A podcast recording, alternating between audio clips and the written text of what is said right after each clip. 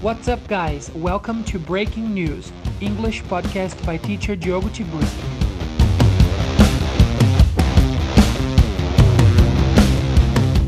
Hello, everybody. How are you? Muito obrigado por estarem comigo em mais um episódio do Breaking News. O retorno e as mensagens positivas que eu tenho recebido dos ouvintes que são meus alunos, dos que não são meus alunos também, tem sido muito bacana, muito gratificante e é o combustível que eu utilizo para continuar. No episódio de hoje, eu gostaria de desmistificar um pouquinho um verbo tão temido da língua inglesa e ao mesmo tempo tão fácil, que é o verb to be. Esse verbo, uh, eu sempre comento com os meus alunos que nós passamos a época do colégio inteira, desde o ensino fundamental até o último ano do ensino médio, estudando ele, e a gente sai do último ano do ensino médio sem dominar o verbo to be. Isso é uma coisa que sempre me deixou perplexo, porque é, é um verbo muito simples, ele tem uma ou outra peculiaridade que eu vou explicar para vocês no episódio de hoje, mas ele é um verbo simples e não entra na minha cabeça o fato das pessoas uh, não conseguirem uh, ter a dinâmica de ensinar esse verbo para os alunos.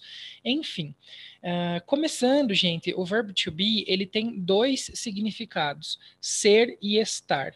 Então, to be significa ser e estar, assim como to love significa amar, to study significa estudar, to play significa jogar, brincar, tocar.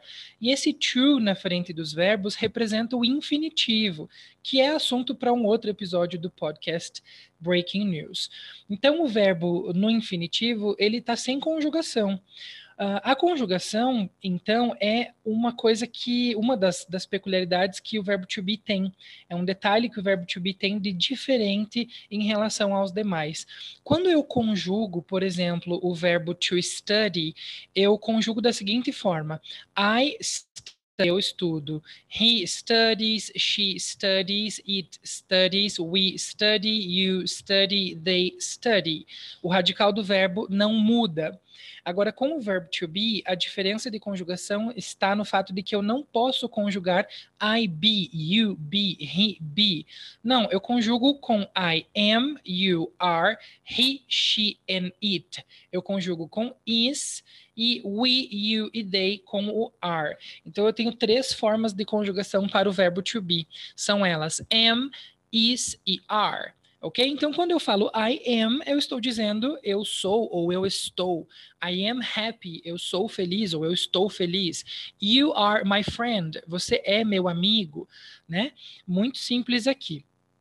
Outro detalhe em relação à estrutura do verbo to be é que nas frases negativas, nas frases negativas, eu não uso os auxiliares de negação que eu uso para os demais verbos, que são o don't e o doesn't. Com o verbo to be, para fazer uma frase negativa, eu apenas acrescento o not depois do verbo to be conjugado. Então, uh, I am fica na negativa, I am not. Eu não sou ou eu não estou. Um, you are, you you are not, você não é, você não está. Eu só acrescento o not. Existem as formas de abreviação, por exemplo, is not eu posso abreviar com isn't, e are not eu posso abreviar com aren't. Uh, super tranquilo aqui, gente. Na frase, na estrutura da frase interrogativa, eu faço uma simples inversão. Eu também não uso os auxiliares de pergunta do e does que eu utilizo para os demais verbos. Eu só vou fazer uma inversão entre o sujeito tá? Entre o pronome do sujeito, I, you, he, she, it, we, you e they, com o verbo to be. Então, se na afirmativa eu falo you are, na interrogativa, para fazer uma pergunta, eu vou falar are you? Eu vou fazer uma inversão. Muito simples. Are you my friend? Você é meu amigo? Is she happy? Ela está feliz? Uh, are you a teacher? Você é professor? Certo? É muito simples aqui, gente. Não tem muito segredo.